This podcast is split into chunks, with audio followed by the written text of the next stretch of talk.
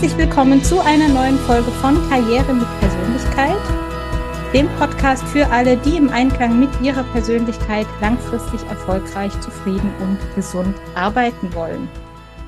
Wir sitzen jetzt wieder zusammen. Wir, das bin ich, Franziska. Ich bin Personalentwicklerin und Karrierecoach.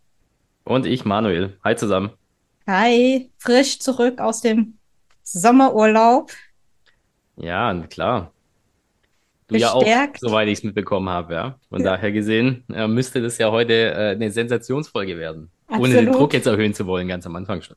Voller Energie noch vom See beziehungsweise Meer.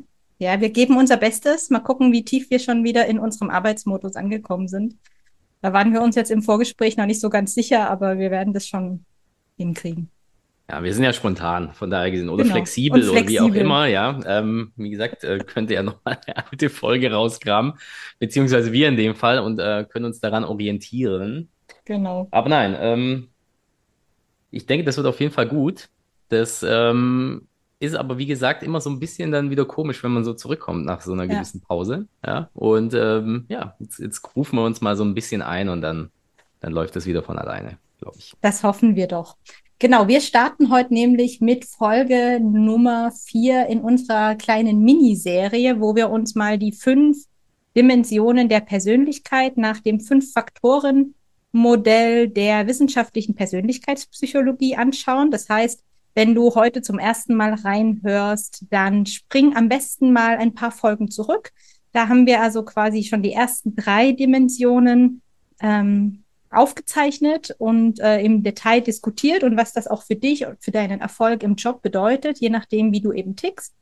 Und heute schauen wir uns nach dem Fünf-Faktoren-Modell, dem sogenannten Big Five-Modell, also diese vierte Dimension an, die heißt im originalen Modell Verträglichkeit. Also, das heißt, wie verträglich ist jemand mit anderen? Ähm, ich habe es an der einen oder anderen Stelle schon mal ähm, gesagt. Wir gucken es uns vor allem jetzt auf Basis dieses wissenschaftlichen Profils an, mit dem ich arbeite. Und da wird das Ganze aufgeschlüsselt in die beiden Pole der Dimension Kooperation und Wettbewerb. Also da nicht verwirren lassen. Im originalen Modell, wie gesagt, heißt, äh, wie gesagt, heißt das Verträglichkeit, diese Dimension. Und wir sprechen heute von den zwei Polen dieser Dimension, nämlich Kooperation versus Wettbewerb. Ja, äh, finde ich, hört sich auf jeden Fall besser an als Verträglichkeit. Verträglichkeit finde ich irgendwie schon so, so ein bisschen negativ, äh, wie soll ich sagen, ja, negativ behaftet. Mhm. Ja, weil Verträglichkeit ist ja, also irgendwie ist ja die, äh, die allgemeine Erwartung, man ist verträglich. Mhm. Eigentlich kann ich ja in dem Fall nur noch negativ ausschlagen. Also, weil entweder ich bin verträglich oder nicht. Von daher gesehen, glaube ich, kann man mit den anderen zwei Polen ja. ähm, deutlich mehr anfangen. Ich weiß nicht, ähm, ich habe äh, so eine Vermutung, auf was die zwei Pole hinausgehen. Äh, kannst du uns vielleicht ein bisschen mehr dazu erzählen? Weil wir haben ja jetzt schon in den letzten Folgen äh, so ein bisschen auch festgestellt, dass es oftmals die Definition nicht unbedingt eins zu eins mit dem übereinstimmt, was wir, äh, sag ich mal, als Laien ähm, mhm. unter den Worten verstehen. Deswegen finde ich das immer ganz gut, wenn wir diesen, diese Einordnung am Anfang nochmal haben, damit wir alle da so ein bisschen ja, auf einer Linie sind einfach. Genau, also diese Dimension, und man vermutet es wahrscheinlich schon, geht vor allem darum, im, in, um das Thema Zusammenarbeit mit anderen. Also wie gehe ich wirklich im Kontext ähm, der Zusammenarbeit mit anderen um? Wie bin ich da gepolt? Bin ich eher Typ Einzelkämpfer, Einzelkämpferin oder ähm, Teamplayer, sagen wir jetzt mal so ganz, ganz äh, ja, plakativ. Ähm, und wie du es auch gerade schon angedeutet hast, das ist tatsächlich auch eine der Dimensionen, wo es die, wo es schon einige Vorurteile oder die auch ein bisschen so vorurteilbehaftet vielleicht ist. Das werden wir auch gleich merken. Hatten wir ja auch bei den anderen Dimensionen immer mal schon, dass wir so davon ausgehen, dass die ein oder andere Ausprägung dann eher, sage ich mal, allgemein in der Gesellschaft vielleicht eher bevorzugt wird oder als positiver belegt wird. Das kann uns jetzt hier natürlich auch wieder passieren, Kooperation versus Wettbewerb. Also vielleicht im Allgemeinen hin, wer kooperativ ist, wer ein Teamplayer ist, ist vielleicht beliebter. Aber auch hier muss man eben wieder aufpassen. Es gibt eben immer zwei Seiten der Medaille und es braucht auch immer alle Ausprägungen oder Menschen eben jeder Ausprägung, also auch im Job. Und ähm, auch jemand, der eben eine sehr hohe ausgeprägte Wettbewerbs, äh, sag ich mal, Prägung hat oder eher in den Wettbewerb. Wir gucken uns gleich noch auf Basis der Facetten, die darunter liegen, an, was das bedeutet. Ähm, aber auch das ist natürlich was, das werden wir sehen, was im Arbeitskontext wichtig sein kann und auch jemand, der sehr wettbewerbsorientiert ist, sehr wichtig für ein Unternehmen oder auch für ein Team sein kann. Aber es ist auch aus meiner Erfahrung auch in der Arbeit mit meinen äh, Coaches etwas, was oft zu Irritationen führt, wenn man eben so ganz anders ist als die Person, mit der man da gerade zusammenarbeitet. Genau. Also, ich würde sagen, sollen wir einfach wieder durch die Facetten durchgehen? Absolut, sehr gerne. Ich glaube, das ist immer gut. Die Struktur nehmen wir mit, das behalten wir jetzt so bei. Und dann genau. äh, ist es auch, glaube ich, im Nachgang auch einfacher, das nochmal nachzuvollziehen. Dann starten wir jetzt für alle, die nochmal äh, vielleicht heute neu dazugekommen sind oder äh, einfach nochmal zur Erinnerung, diese Facetten, die also unter den Dimensionen liegen, das sind jetzt wieder sechs an der Zahl. Auch die haben wieder jeweilige Polausprägung in die eine oder in die andere Richtung. Ähm, die sind aber untereinander unabhängig. Das heißt, man kann auf der einen Seite mal sehr in Richtung Kooperation ausprägen, aber auf der anderen Seite eben auch vielleicht was in sich tragen, was sehr in Richtung Wettbewerbsorientierung in der Zusammenarbeit mit anderen geht. Das heißt jetzt nicht so, dass ich immer, wenn ich eher kooperativ bin, immer in die Richtung auspräge, sondern das kann sehr unterschiedlich sein. Und da liegen dann eben auch die, die, die persönlichen Stärken oder die persönlichen, sage ich mal, Ressourcen, auf die man dann auch wirklich aufbauen kann. Das heißt, ähm, da hat jeder so ein ganz eigenes Profil. Wir starten jetzt mal. Die erste Facette beim Thema Kooperation versus Wettbewerb heißt Vertrauensorientierung versus soziale Skepsis.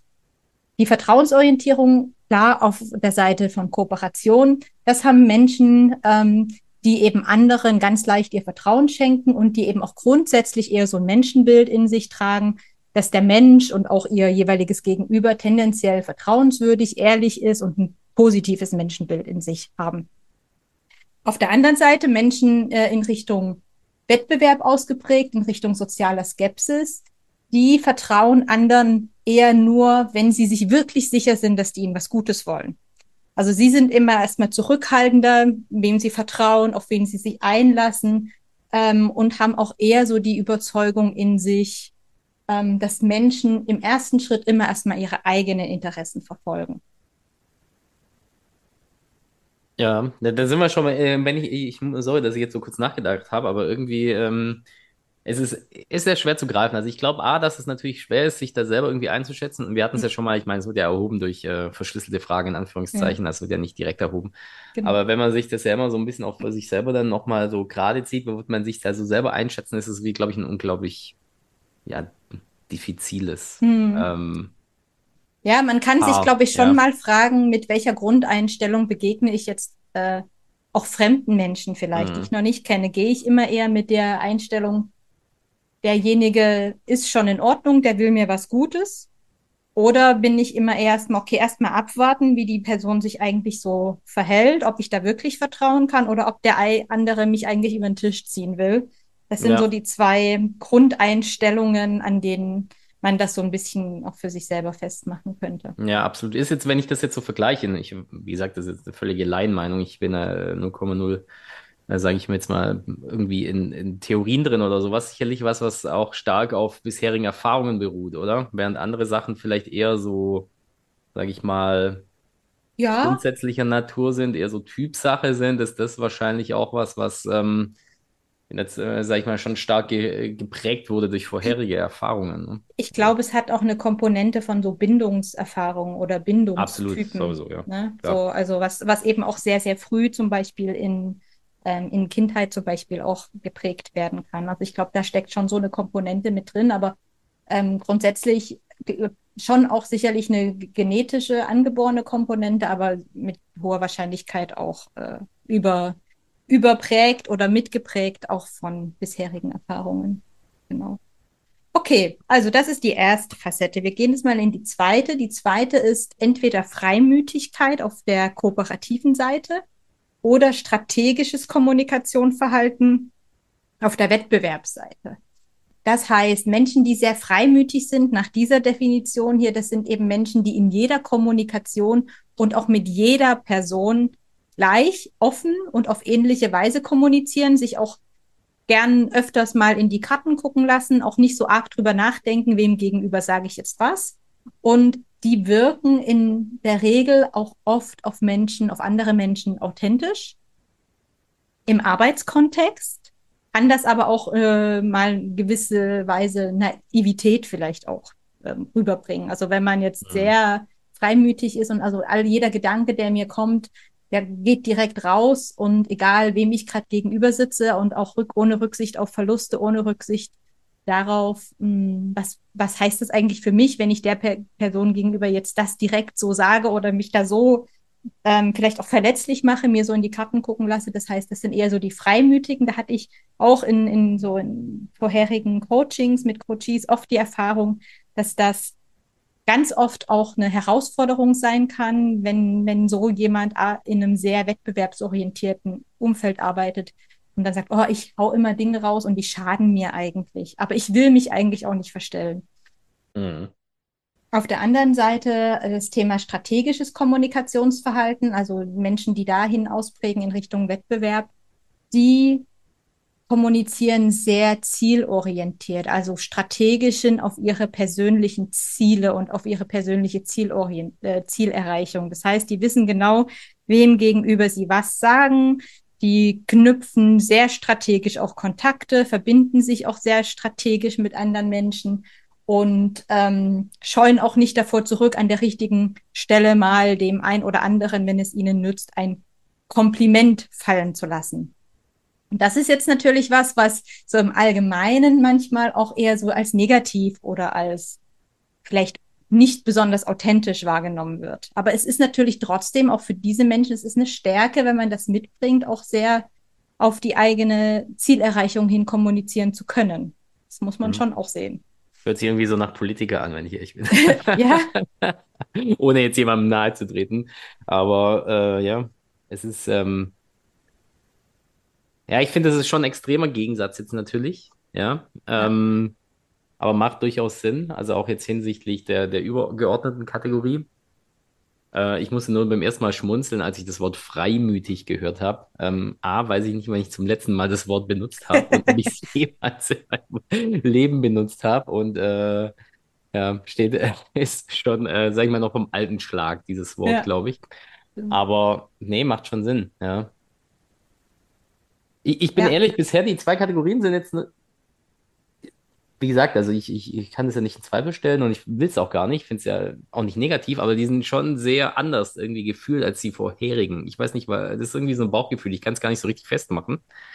Aber irgendwie ist äh, in diesem ganzen bisher, ja, das ist jetzt äh, meine Meinung, habe ich irgendwie so das Gefühl, da ist mehr so, ja, wie soll ich sagen, mehr aktives Denken be mhm. Mhm. involviert mhm. in diese ganze Geschichte, ja, als es bei den bisherigen Kategorien war. Ich weiß nicht, da war es immer eher so, okay, bin ich eher so, dass ich das möchte oder, oder mhm. tut mir eher das gut oder tut mir eher das gut? Also zum Beispiel, äh, keine Ahnung, introvertiert gegen äh, extravertiert, ähm, mhm. ist es eher so was, was mir entspricht. Ja, mhm. und hier habe ich immer so das Gefühl, okay, freimütig gegenüber äh, jetzt äh, strategisch ist klar, ist natürlich was, was so ein bisschen in einem drin ist, aber es ist auch irgendwas, was ich so gefühlt so aktiv ein bisschen mehr steuern kann, ne, als das andere. Ja. Aber ich weiß nicht, ob das, das jetzt wirklich nur ein reines Gefühl von mir, vielleicht liegt das auch an mir als äh, Stichprobe n gleich eins, ja, aber. Vielleicht ist das bei dir tatsächlich so, weil du da vielleicht beides auch irgendwie in dir trägst, dass du sagst, dass du kannst auch beides bedienen irgendwie. Weil ich habe es schon auch gesehen, also wenn man jetzt jemanden mit einem sehr, sehr, also sehr pointierten Profil sieht. Und das habe ich bei in, in meiner Erfahrung mit einigen Coaches schon gesehen. Also wenn wer jetzt zum Beispiel sehr stark in die Freimütigkeit schlägt, versteht ganz oft auch gar nicht äh, im ersten Schritt, was heißt es denn, ich soll jetzt zielorientiert auf meine eigenen Ziele hin ähm, kommunizieren. Also das ist dann schon wirklich wie zwei mhm. Galaxien, die sich komplett widersprechen. Ja, ist sehr spannend. Ja. Und, und wer ähm, so ganz strategisch, habe ich auch schon mal jemanden im Coaching gehabt, der so ganz strategisch kommuniziert, für den ist es eine fremde Welt zu sagen, hey, wieso sollte ich jetzt mich da einfach einer Person gegenüber öffnen und mir in die Karten ja, gucken lassen und irgendwas Privates auch teilen? Das dient mir ja gar nicht an der Stelle. Also das ist schon, das ist auch wieder das, was wir an der an, an einen oder anderen Stelle auch in der Vergangenheit in vorherigen Folgen hatten. Solche Menschen, die sehr unterschiedlich entweder in Richtung Kooperation oder Wettbewerb ausgeprägt sind, die kommen im Alltag, im Berufsalltag ganz oft nicht so besonders gut miteinander klar. Da herrschen mhm. dann sehr viele negative Zuschreibungen vor allem. Also entweder da ist jemand, der ist nicht durchsetzungsfähig, sagt jetzt der Wettbewerbsorientierte über den Kooperativen und andersrum die Kooperative, der Kooperative über den oder die Wettbewerbsorientierte, das sind halt in Anführungszeichen die Arschlöcher, die nur mit Ellenbogen durch die Welt laufen. Mhm. Ja, klar. Spannend. So ähnlich ist es auch, wahrscheinlich wirst du jetzt über den Begriff auch gleich wieder ein bisschen schmunzeln. Die nächste Kategorie oder die nächste Facette heißt Altruismus versus Selbstfürsorge. Heißt auf der einen Seite, äh, wenn man in Richtung Altruismus auf der kooperativen Seite ausprägt, ist man eher so, dass man auch die eigenen Bedürfnisse oft zurückstellt oder tendenziell eher zurückstellt im Dienste der anderen oder des großen Ganzen. Äh, man ist sehr um das Wohlergehen von anderen besorgt und äh, macht auch ohne dass man aufgefordert wird, ganz viel für die anderen um einen herum.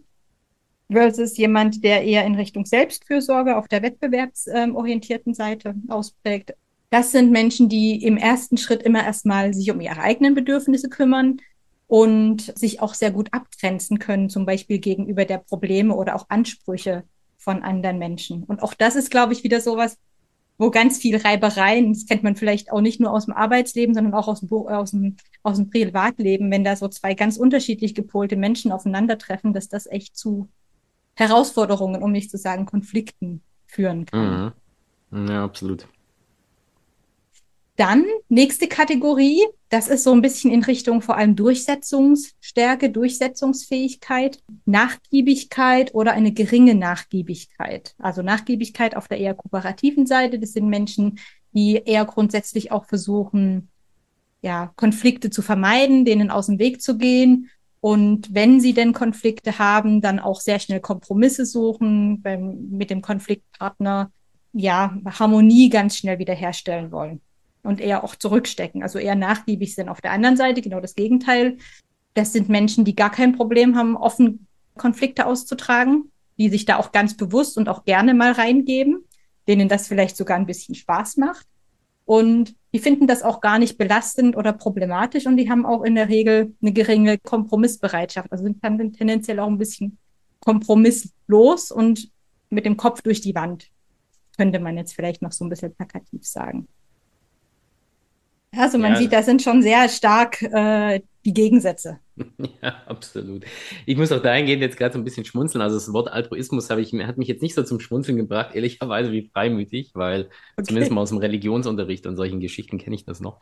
Äh, ja. Aber was ich, ganz, was ich ganz lustig finde, ist, das ist echt so ein Thema. Ich weiß nicht, wie das jetzt bei dir ist, aber ich scheue mich hier auch so ein bisschen so Alltagserfahrungen aus dem äh, Arbeitsbereich zu nennen, weil ich habe irgendwie das Gefühl, das ist so eine mhm. ziemlich, äh, wie soll ich sagen, verzwickte Kategorie, ja, mhm. der, äh, die ziemlich stark auch dazu führt, irgendwie ja Leute einzuordnen mhm. oder in gewisse Schubladen zu stecken, während man jetzt, sage ich mal, über einen introvertierten Menschen, selbst wenn man da das nicht so gut findet, der immer noch ja, ich sag, sag ich mal, grundsätzlich wahrscheinlich keine negative Empfindung äh, hat, mhm. ja, ist es hier jetzt schon so, dass es einen, mhm. also mich zumindest ein bisschen mehr triggert, ja, und ich ja. dementsprechend auch vielleicht deswegen so ein bisschen ruhig bin, weil mir mhm. fallen jetzt natürlich massiv viele Beispiele zu allem ein, was ja, du sagst, aber ich will es gar nicht so richtig nennen, ja, weil ich immer denke, okay, ich will hier jetzt niemanden irgendwie da ähm, ja, blöd dastehen lassen oder irgend ja. sowas, weil wer weiß, ja. vielleicht erkennt sich äh, der eine oder die andere, ich weiß es nicht.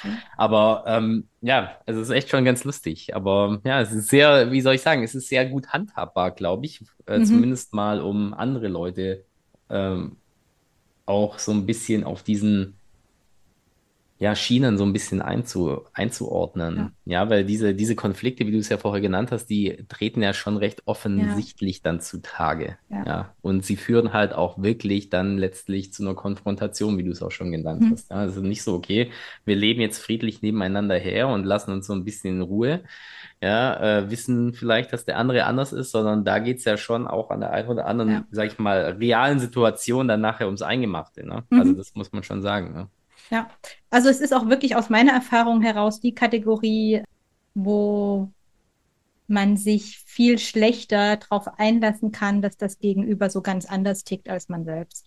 Und aber umso wichtiger ist es aus meiner Sicht, dass man sich das Augen, vor Augen führt, dass das wie bei den anderen Dimensionen, bin ich jetzt offen oder bin ich beständig, bin ich flexibel oder gewissenhaft ähm, und wie ist mein Gegenüber oder mein Chef oder mein Kollege, meine Kollegin, dass man sich vor Augen führt, dass es einfach kein besser oder richtiger gibt an der Stelle, sondern dass es einfach echt Prägungen sind, Verhaltenstendenzen, Verhaltenspräferenzen und dass aber jede davon auch Gutes mit sich bringt und dass man da vielleicht auch wirklich, auch selbst wenn man so mit jemandem so richtig aufeinander clasht, weil man vielleicht selbst sehr kooperativ ist und aber in einem sehr, vielleicht mit jemandem zusammenarbeitet, der sehr wettbewerbsorientiert ist, sich vor Augen zu halten, dass es eben auch solche Leute in Teams braucht, weil es braucht auch mal Leute, die nach außen hin strategisch die Themen des Teams zum Beispiel platzieren können. Also wenn du nur ein Team hast aus lauter Kooperativen, die werden in ganz viel Harmonie miteinander zusammenarbeiten.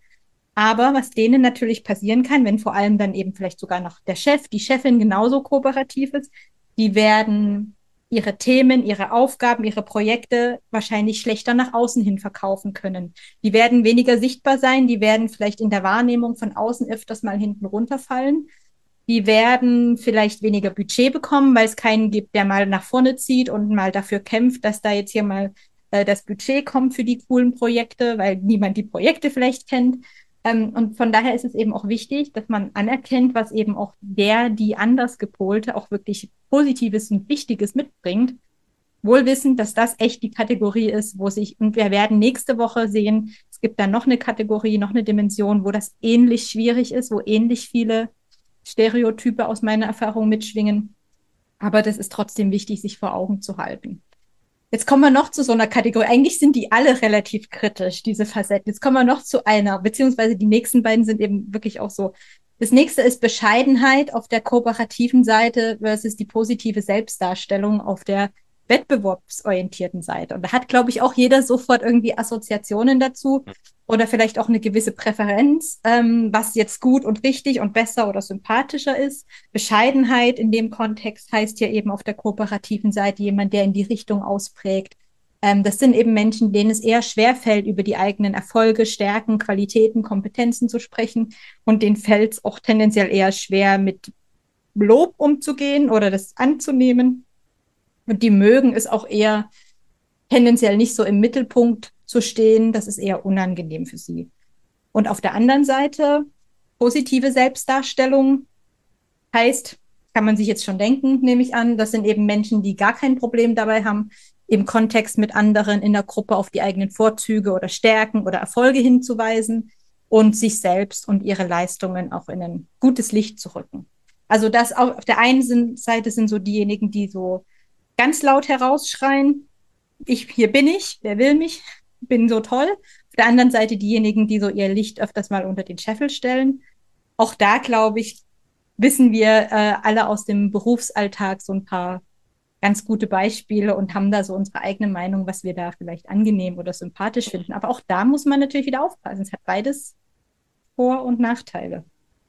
Ja klar, also ich meine, ähm, das ist ähm, wirklich dahingehend auch interessant, weil wie du sagst, es ist vor allem, glaube ich, halt auch für Berufe wie zum Beispiel ähm, Verkäufer mhm. oder andere Berufe, bei denen du viel mit Kunden zu tun hast, ist es natürlich schon auch, äh, egal in welche Richtung, ja, extrem entscheidend, dass du ein gutes Match hast mit dem, mhm. mit dem du da zusammenarbeitest. Ja, weil wenn dann, sag ich mal, extrem ja, lauter Typ äh, als Kunde auf vielleicht einen extrem lauten Verkäufer trifft, wer weiß, mhm. ob das so wirklich gut matcht. Ja, genauso andersrum. Also ich glaube, das ist schon wichtig, auch an der Stelle sich halt auch manchmal äh, zurückzunehmen, beziehungsweise, und das, darum sind wir ja hier, irgendwas zu finden, wo es halt nachher passt. Ja, ja, genau. Aber ja, es ist wirklich, wie gesagt, es ist sehr spannend und ich will jetzt das Thema auch nicht allzu sehr breit treten, aber es ist wirklich alles irgendwie mit so Stereotype verbunden. Und ich überlege mhm. gerade, während du ja auch viel darüber redest, warum das denn der Fall ist. Ja, mhm. weil wie du sagst, an sich ist das ja eine Kategorie, Kategorie wie die anderen auch. Ja, das heißt, äh, ja, sie ist eigentlich von Haus aus mal neutral. Mhm. Aber da schwingen natürlich auch viele Sachen mit, sage ich mal, die gesellschaftliche Akzeptanz zum Beispiel an, äh, sage ich mal, mit sich tragen. Ja, ist, es ist ja schon so, wenn wir ehrlich sind, dass grundsätzlich mal von der breiten Masse wahrscheinlich gesagt wird, Bescheidenheit äh, ist, ist, gut, ja, mhm. gehört sich. Äh, heißt nicht sogar, Bescheidenheit ist eine Zier oder irgendwie sowas. Ich weiß nicht, ob es den Spruch gibt, wo ich es mir gerade nur einbilde. Aber ähm, Ja, oder solche Sachen wie Eigenlob stinkt oder was weiß mhm. ich was, ja, diese ganzen genau. Geschichten, die da mitschwingen, sind auch alles so, sage ich mal, so Triggersätze, die wir in der Kindheit mit eingepflanzt bekommen ja. schon, ja, was sicherlich an der einen oder anderen Stelle auch irgendwo einen Einfluss dann nachher drauf hat. Äh, ja, es ist, wie gesagt, mich, mich interessiert es gerade so ein bisschen für mich selber, aber ich habe da keine Antwort drauf und ich vermute, du auch nicht, warum das dann so extrem ist. Ja, also ich habe so ein bisschen mhm. die Theorie, dass es halt daran liegt, dass es sozusagen der offen nach außen mehr, sage ich mal, oder ja, dass der Weg der Zielerreichung zum Beispiel auf Arbeitsebene, weil wir, wir beleuchten ja eigentlich hier immer die Arbeitswelt, ja. ja. Viele Menschen sind vermutlich, sage ich mal, im privaten Umfeld auch nochmal einen Tick anders, als sie nachher in der Arbeit sind, je nachdem. Ähm, aber es ist vielleicht so, weil das, äh, sage ich mal, die, die, der Weg der Zielerreichung, selbst wenn du das gleiche Ziel hast, geht hier halt komplett auseinander. Mhm. Ja, und da ist es halt wirklich schwer, einen gemeinsamen Weg zu finden. Während ja. der Introvertierte und der Extravertierte, ich nehme jetzt immer gerne das Beispiel, weil ich finde, das ist relativ plakativ halt, ja. Mhm. Da ist es so, da hat ja keiner grundsätzlich jetzt mal wirklich so ein extremes Problem im anderen, ja. Also der ist halt einfach ruhig und arbeitet da vor sich hin, wenn ich der Extravertierte bin auch und sagt dann, ja, okay, der ist halt eher leise, ist jetzt für mich kein Problem der mhm. könnte zwar vielleicht mal irgendwie was präsentieren, wäre auch nicht schlecht, ja. muss es nicht immer ich machen, aber am Ende ist es so ein bisschen, sag ich mal, so ein Geben und ein Nehmen mhm. vielleicht auch eher. Während hier halt mhm. so zwei komplett unterschiedliche Welten gefühlt aufeinander Brechen, ja, weil es ja. eben um Zusammenarbeit geht und man genau. irgendwie gefühlt auch von dem anderen und dem Anderssein des der anderen auch gewisserweise mit betroffen ist. Ne? So, weil es ja wirklich auch man sich ja. schnell dann vielleicht auch auf den Schlips getreten fühlen kann. Oder eben, ja, also es ist echt interessant, dass da so viel, also wirklich viel Stereotyp, viel Zuschreibungen und viel, viel mehr negative Abwertung. Und zwar egal, in welche Richtung. Ich habe beides schon erlebt, ja. Und das ist vielleicht so eine, so eine Dimension, wo die Menschen, die so eher in, in der Mitte ausgeprägt sind, tendenziell die also so beide Seiten ganz gut bespielen können, vielleicht auch tatsächlich ein bisschen einfacher durchs Arbeitsleben kommen können, ist so meine ja, Vermutung. Vermutlich, ja. Ähm, und umso wichtiger ist es eben, glaube ich, auch für sich selber, das sich mal vor Augen zu führen, dass ich jetzt vielleicht als eine sehr, sehr kooperativ geprägte Person mir vielleicht wirklich überlegen sollte, in welches Arbeitsumfeld ich gehe. Ich mache es jetzt mal sehr, auch, auch das jetzt Stereotyp und da will ich jetzt gar nicht zu ähm, irgendwas unterstellen, aber es gibt sicherlich Arbeitsumfelder, also ich denke jetzt zum Beispiel mal an, an vielleicht große Unternehmensberatungen, denen würde ich jetzt mal unterstellen, dass das ein, ein Arbeitsumfeld ist, das sehr wett, auf, sehr auf Wettbewerbsorientierung ausgelegt ist oder dass da tendenziell sich wahrscheinlich auch Menschen angezogen fühlen, dort zu arbeiten, die sehr wettbewerbsorientiert sind oder wenn es eben darum geht, irgendwie oder vielleicht, also grundsätzlich auch der ganze Verkaufsbereich, wenn es darum geht, jetzt noch das ein Prozent Marktanteil mehr zu gewinnen gegenüber dem Wett, äh, Wettbewerber, ja, auf, in, in meinem, in meiner Marktnische. Und wenn ich da in mich in so ein Arbeitsumfeld reinbegebe, sollte ich mir schon echt sicher sein, ob ich Spaß daran habe oder ob das für mich immer eine Herausforderung ist und auch ein Triggerfaktor. Also ist das wirklich was, wo ich mich dann grundsätzlich nur über die Menschen um mich herum aufrege, wenn die eher sehr ziel- und wettbewerbsorientiert sind? Und andersherum, wenn ich jetzt jemand bin, der oder die sehr wettbewerbsorientiert ist, komme ich wahrscheinlich in einem Umfeld, was sehr auf Harmonie, Kooperation, niemand soll herausstechen. Es gibt nur Zie äh, Teamziele, es gibt keine Einzelziele, die sichtbar werden werde ich wahrscheinlich auch nicht glücklich werden. Auch das sollte man sich mal so aus der Metaebene vielleicht überlegen, wie tickt mein Arbeitsumfeld da eigentlich? Was ist auch anerkannt und gewünscht? Ja, absolut. Kann ich dir nur, nur recht geben. Hm. Dann schauen wir uns auch die letzte Kategorie genau. noch drauf. Die ist auch, glaube ich, sehr äh, auch noch so ein bisschen Schubladen äh, behaftet, würde ich jetzt mal vermuten. Auf der kooperativen Seite ist das die Empathie und auf der wettbewerbsorientierten Seite die soziale Rationalität. Und auch da, glaube ich, kann man direkt schon denken, okay, da gibt es die eine Seite, die ist besser, die ist sympathischer als die andere, aber auch da Obacht. Ist wahrscheinlich jetzt nicht überraschend. Empathie auf der kooperativen Seite, Menschen, die eben da sehr stark ausprägen, die empfinden sehr stark die Emotionen anderer Menschen mit und die treffen auch ihre Entscheidungen auf Basis dieses Mitgefühls. Und sie nehmen grundsätzlich auch sehr großen Anteil am Schicksal. Also die schwingen sehr mit, mit den Emotionen und Befindlichkeiten von anderen. Und das leitet auch Entscheidungen. Und auf der anderen Seite sind eben Menschen mit sozialer Rationalität eher Menschen, die sich von solchen sozialen Aspekten eben nicht so beeinflussen lassen, wenn sie Entscheidungen treffen. Also Mitleid spielt jetzt nicht so eine Rolle, wenn da jetzt Entscheidungen getroffen werden. Die sind auch nicht sentimental und schwingen eben auch nicht so mit den Emotionen der anderen mit. Und auch da kann man sagen, das ist natürlich sympathisch, wenn ich sehr empathisch bin. Ich habe es aber auch in meiner ähm, Tätigkeit als Coach schon oft erlebt, dass das eben für viele Menschen auch herausfordernd sein kann, gerade wenn jetzt jemand, der sehr, sehr empathisch ist, zum Beispiel Führungskraft ist und die Probleme der Mitarbeiterin, der Mitarbeiter immer direkt auch zu den eigenen mitmacht und dann vielleicht auch Schwierigkeiten hat, mal in den Konflikt zu gehen, weil, keine Ahnung, vielleicht Arbeitszeiten nicht so richtig eingehalten werden, uns dann aber gute menschliche Begründungen dafür gibt oder die Leistungen sind nicht so, aber die Person hat es ja so schwer. Das heißt, es kann echt herausfordernd sein, wenn man dann eben in einem Job ist, wo man dann vielleicht auch mal so durchgreifen müsste und vielleicht da hilft dann eher diese soziale Rationalität zu sagen, hey, wir sind ja aber in einem Arbeitskontext und da haben es die Menschen dann tendenziell aus meiner Erfahrung leichter, die dann eben sagen können, ja, ist alles gut und schön, wir haben alle unser Päckchen zu tragen, aber hier, wir sind hier, um Ziele zu erreichen. Punkt. Ja, absolut. Ja, auch wenn die Empathie dann nachher so weit geht, dass man im Prinzip ein bisschen zur Selbstverleugnung, sage ich mal, wenn ja. es einfacher für mich ist, andere Leute zu verstehen, als meine eigenen Interessen äh, irgendwie auch wahrzunehmen, vielleicht sogar, mhm. oder irgendwie ähm, dementsprechend auch zu leben.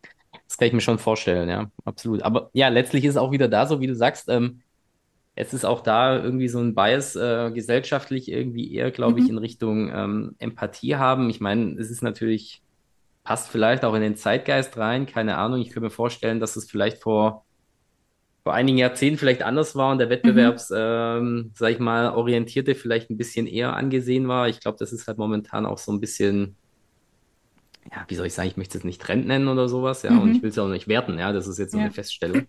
Das ist natürlich eher alles so eher auch in, ja, Kooperation, jetzt auch im Sinne von Teamarbeit, ja. Also ich kriege das natürlich auch in der Schule mit, wie oft Kinder ähm, ähm, da zu Teamarbeit oder irgend sowas, ja, ich nenne es jetzt fast mal verdonnert werden, weil teilweise mhm. ist es auch nicht so, dass es jedem liegt. Ja, wir, ja. deswegen sitzen wir ja hier. Also wir besprechen das ja auch. Ja, es, ja, es geht ja auch nicht nur um die Kategorie heute, sondern es geht ja, ja auch dann wieder um die anderen Kategorien. Ja, will ich genau. wirklich was präsentieren? Ja oder nein? Mhm. Also es ist schon ganz interessant, ja, in welche Richtung das gerade alles so ein bisschen schlägt. Mhm. Und ähm, ja, ich meine, so hat jede Zeit ihre, ja, ihre Favorites. Das ist halt ja. einfach so.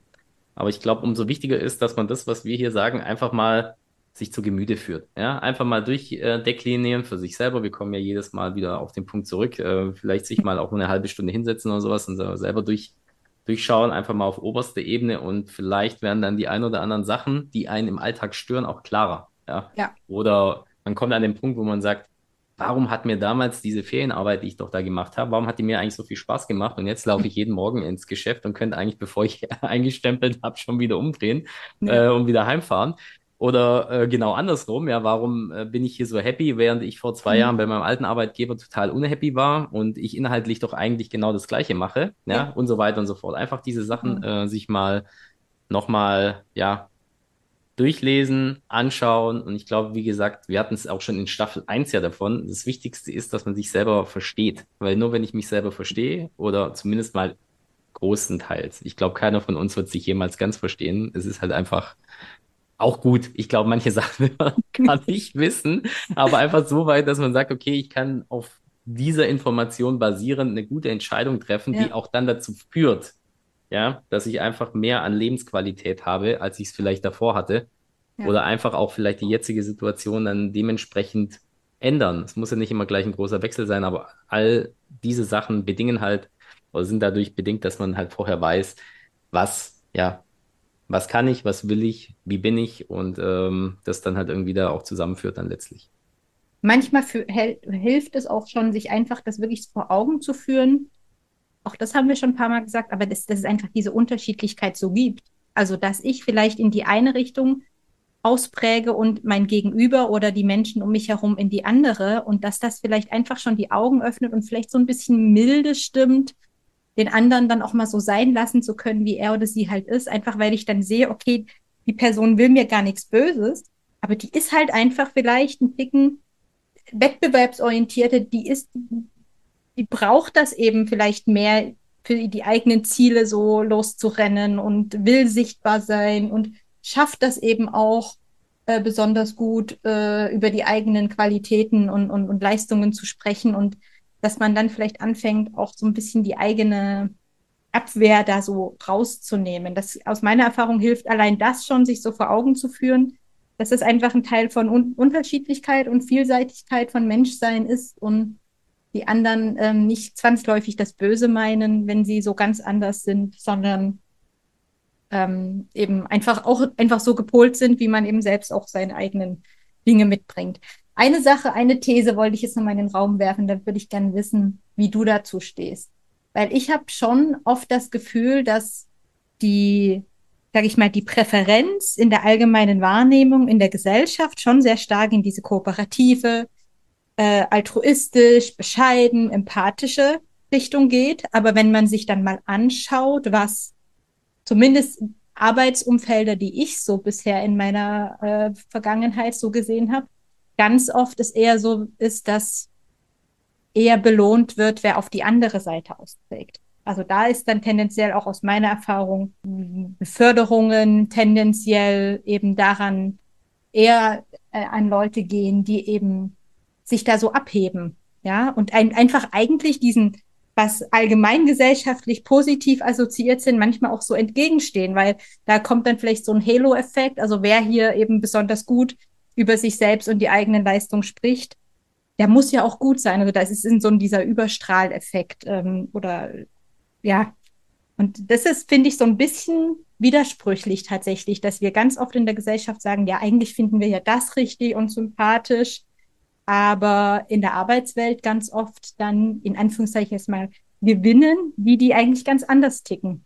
Oder ist das nur meine Wahrnehmung? Nö, ich würde das jetzt auch ehrlicherweise also gar nicht so sehr nur auf die Arbeitswelt ähm, beziehen. Ich meine, man muss nur mal äh, sein Handy aufmachen und bei Instagram reingehen. Ich meine, letztlich ist ja, ja genau das Gleiche. Ja, also Kindern sagt man immer hier, sei bescheiden, bla bla bla. Aber am Ende sind die auf Instagram erfolgreich oder YouTube, ähm, die im Prinzip die größte Klappe haben. Gleichzeitig ist es aber dann wieder so schizophren, wenn die irgendwie was, ja, sein An Anführungszeichen Anrüchiges oder ein bisschen was, sage ich mal, über die Stränge schlagen aus gesellschaftlicher Sicht, was ja heutzutage ziemlich schnell passiert, ehrlicherweise. Mhm. Ähm, Ob es dann berechtigt ist oder nicht, sei jetzt mal mhm. dahingestellt. Sind sie dann gleich wieder irgendeinem, ich möchte es nicht gleich Shitstorm nennen, aber dann sind sie ja. gleich auch wieder der Kritik ausgesetzt. Also es ist so, ich glaube, der Mensch oder oftmals, und das ist so eine Theorie, die ich gerade im Kopf hatte, bevor du deine genannt hast, ist es natürlich ein bisschen so. Ich glaube, der Bescheidene sieht halt im Wettbewerbsorientierten halt eher eine Gefahr als in seinesgleichen. Das heißt, wenn wir alle mhm. bescheiden wären, ich, ich überspitze es jetzt mal, mhm. dann wäre alles Friede, Freude, Eierkuchen. Ja, mhm. keiner wäre besser als der andere und sag ich mal, dieses, diese große Tendenz zur Bescheidenheit in der Gesellschaft, und jetzt bitte niemand mir böse nehmen, ist, glaube ich, auch so ein bisschen dem geschuldet, dass es halt bequemer ist.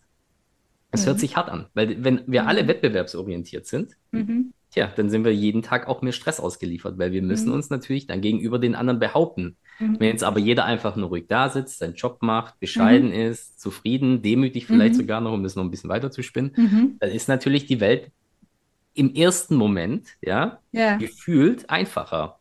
Dass es aber nicht stimmt, ja. äh, wird sich dann wahrscheinlich langfristig zeigen, weil ohne eine gewisse Wettbewerbsorientierung fällst du halt früher oder später, ähm, sag ich mal, auch als Gesellschaft irgendwo ab. Und ja. ich sage es jetzt mal ganz auch nochmal vielleicht ein bisschen überspitzt. Ich glaube, es ist natürlich auch schon so ein bisschen ein Wohlstandsthema, dass diese mhm. Bescheidenheit so nach vorne gestellt wird, weil mhm. ich glaube, Gesellschaften, denen es vielleicht nicht so gut geht, da können sich die Leute das oftmals gar nicht leisten, so sehr bescheiden zu sein. Ja? Mhm, ja. Wenn ich mir, ich, wie gesagt, das ist jetzt sehr politisch und jetzt sehr vielleicht auch weit hergeholt, aber ich glaube, ich sag mal, jemand, der hat nicht so viel Geld in der Gesellschaft, muss auf den ja. Markt gehen und seine Waren verkaufen, um seine Familie zu ver äh, ernähren, der kann dann sich nicht erlauben, in der Ecke zu sitzen mhm. und zu sagen, ich bin jetzt bescheiden und warte, bis jetzt alle kommen. Und dann fragt mich jemand danach, ähm, sind deine Äpfel besser als die vom Nachbarstand nebendran? Dann sage ich, ja, eigentlich, mh, hm, ja, sind schon ein bisschen besser, aber probieren Sie bitte selber. Ich weiß selber nicht so richtig. Also, mhm. Also, wie gesagt, das ist alles ja, ich verstehe, was du meinst. überspitzt, ja. aber ich glaube einfach, äh, dass wir in der glücklichen Lage sind, dass wir das ja auch gutieren können, wenn jemand bescheiden mhm. ist. Es ist ja auch eine gute Eigenschaft. Mhm. Also, mhm ist ja äh, wirklich auch ähm, nicht von der Hand zu weisen, beziehungsweise nicht schlechter und nicht besser als das andere. Mhm. Aber es ist natürlich schon so, dass man sich halt auch äh, leisten können muss, extrem ja. bescheiden zu sein. Ja, ja. ja also ich habe jetzt gerade noch so einen Gedanken, das führt jetzt auch gerade echt noch mal einen Ticken weiter, aber was ich gerade so dachte, ist natürlich auch so Wirtschaftssysteme. Ne? Wer trägt welche Präferenz für welches Wirtschaftssystem in sich? Ich natürlich. glaube also, ne, Kapitalismus äh, auf der Wettbewerbsseite, wahrscheinlich jemand, der sehr wettbewerbsorientiert ist, wird immer auch dafür argumentieren, dass Kapitalismus und Marktwirtschaft und so weiter das, das Richtige ist. Und ähm, da könnte man jetzt, glaube ich, echt Sozialstudien draus machen oder eben, wir haben es in einer der anderen Folgen auch schon mal, das ganze so politische Ausrichtung, glaube ich, könnte man daran ganz gut äh, auch messen. Ich glaube, das kommt schon auch aus dieser, aus dieser Persönlichkeitsdimension und jemand, wer eben kooperativ ist, der äh, mag vielleicht eher so äh, wirtschaftliche Systeme, die eher auf ähm, wir sind alle gleich und niemand soll herausstechen. Und ja, ja also das jetzt war gerade nur so ein Gedanke, der mir noch kam. ja, ich könnte mir auch vorstellen, das ist wirklich alles zusammenhängend. So wie du sagst, das hat sicherlich auch irgendwo so einen evolutionsbiologischen mhm. Aspekt. Ne? Also ja. wenn ich mir jetzt vorstelle, wir sitzen alle äh, in der Höhle, ja, äh, vor, oder nicht in der Höhle, keine Ahnung, wir kommen ja nicht aus der Höhle, das wissen wir jetzt in der Zwischenzeit, aber ja. man sitzt alle in einer Gruppe zusammen da und ja. man hat halt um sich rum Leute, die grundsätzlich mal eher bescheiden sind von mhm. der Art und Weise, strahlen die halt von vornherein mehr Vertrauen aus, mhm. beziehungsweise ich habe das Gefühl, ich kann mich mehr drauf verlassen, mhm. weil die natürlich auch im Zweifel äh, vielleicht einen Tick zurückstecken, ja, mhm. gefühlt. Jeder ja, aber wenn ich um, sag ich mal, fünf Leute da habe, wo ich weiß, jeder ist jetzt drauf aus, das größere Stück vom Braten zu bekommen, mhm. ja, beziehungsweise mhm. das nach außen kommuniziert. Das mhm. muss letzten Endes nicht immer so sein, ja, da müssen wir ja. ein bisschen aufpassen. Ja. Äh, ist es natürlich schon, wie gesagt, ein Grundstress, der einfach da ist. Ja. ja? Und äh, um den zu verhindern, glaube ich, ähm, ist es einfach, ja, angenehmer, wenn der Gegenüber vielleicht bescheidener ist an der einen oder mhm. anderen Stelle, ja. Aber klar, wie du sagst, das äh, strahlt natürlich dann auf äh, alle möglichen Aspekte des gesellschaftlichen Lebens ab und ich glaube, wie gesagt, sowieso, dass sich viel äh, von Persönlichkeit äh, nachher auch in der, ja, sag ich mal, der Wahlpräferenz einer Partei. Mhm. Äh, ja, das fände ich, glaube ich, nochmal, muss ich mal gucken, ob ich da irgendwo mal Studien finde, aber ich glaube, das kann man ganz gut, könnte man das ganz gut miteinander verknüpfen, so ähm, tatsächlich äh, die, die, die politische Orientierung, Positionierung und Persönlichkeit. Aber wir schweifen Aber schon wieder in unsere philosophischen Diskussionen ab. Absolut, ähm, und mit was und über was soll man nicht mit Freunden und Bekannten reden? Politik und Religion. Ja. Also sollten ja. wir schnell wieder zurück zum Thema. Genau. Wir kommen mal zurück in die Arbeitswelt und fassen jetzt noch mal kurz zusammen. Ähm, auf was sollte man denn achten, wenn man jetzt selbst sehr kooperativ oder sehr wettbewerbsorientiert ist? Also was macht einen, welches Umfeld, welches Tätigkeitsprofil macht einen dann jeweils ähm, tendenziell erfolgreicher oder tut einem ähm, besser als das andere. Ich werfe mal so ein paar Punkte in den Raum und du kannst dann gerne noch ergänzen. Also, wenn ich jetzt im Schnitt tendenziell, ihr habt ja jetzt alle zugehört, habt vielleicht so ein Bauchgefühl entwickelt, wo ihr euch selbst seht, wenn ihr also jetzt eher in Richtung Kooperation ausprägt, dann ist es für euch wahrscheinlich richtig und wichtig, sich in ein Arbeitsumfeld zu begeben, wo ihr viele Aufgaben in sehr enger Zusammenarbeit mit KollegInnen äh, macht, die eben auch ähnliches Wertebild oder Wertevorstellungen haben und die auch so ein gewisses Bedürfnis nach Harmonie in sich tragen. Ko sehr kooperative Menschen haben auch am liebsten eher so unterstützende Rollen im Team, also wen weniger ganz vorneweg, sondern eher wirklich im Hintergrund, äh, unterstützende Aufgaben, lassen dann auch anderen den Vortritt, auch wenn es ums Präsentieren geht. Und das hatten wir, glaube ich, an der einen oder anderen Stelle, ich weiß nicht, ob es bei Extraversion und Introversion war, aber auch das zu kommunizieren, hey, ich bin einfach nicht diejenige, die dann jetzt das braucht, auf der Bühne zu stehen und das mit Selbstbewusstsein zu sagen, das finde ich total wichtig, weil wir hatten es vorhin kurz, vielleicht tendenziell die Arbeitswelt dann doch diejenigen, die bisschen lauter und die noch mehr nach vorn sind, doch vielleicht eher belohnt, sage ich mal in Anführungszeichen.